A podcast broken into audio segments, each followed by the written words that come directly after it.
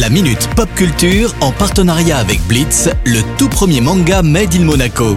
Une collaboration inédite entre Shibuya Productions et le grand maître Gary Kasparov. Retrouvez la série dans toutes les librairies. C'est l'heure de la Minute Pop Culture sur Radio Monaco avec Cédric Biscay. Salut Cédric, alors quelles sont les nouvelles de la semaine? Salut Maxime, salut à tous. Alors voici une news assez sympa pour les fans de la série Lupin. Mais attention, je parle ni du livre original ni de la série Netflix.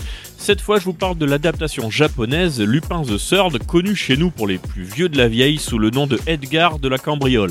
Alors dans cette série adaptée elle-même de l'œuvre du mangaka Monkey Punch, on suit le petit-fils de Arsène Lupin, donc troisième du nom donc, organiser divers cambriolages et résoudre un tas d'énigmes souvent accompagné de son acolyte Daisuke Jigen.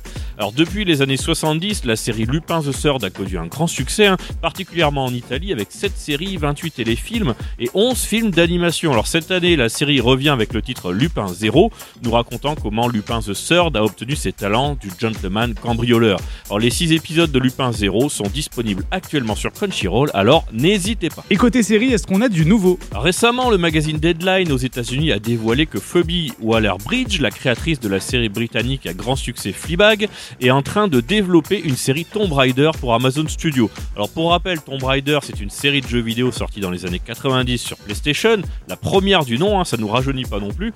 On suit une jeune archéologue nommée Lara Croft parcourir le monde afin de trouver des trésors anciens. Pour l'instant, Waller-Bridge occuperait des postes de scénariste et productrice exécutive, mais ça ne serait pas étonnant de l'avoir interprété un des personnages de la série puisqu'elle a l'habitude d'apparaître dans ses propres créations.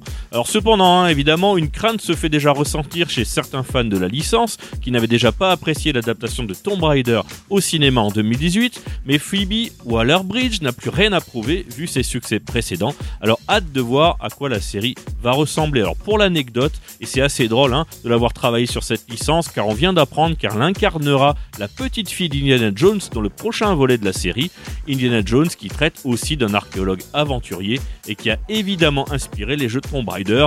On peut donc dire que la boucle est bouclée ou qu'on tourne en rond, hein, je vous laisse juger. Merci beaucoup Cédric pour toutes ces news et à la semaine prochaine. La Minute Pop Culture en partenariat avec Blitz, le tout premier manga Made in Monaco. Une collaboration inédite entre Shibuya Productions et le grand maître Gary Kasparov. Retrouvez la série dans toutes les librairies.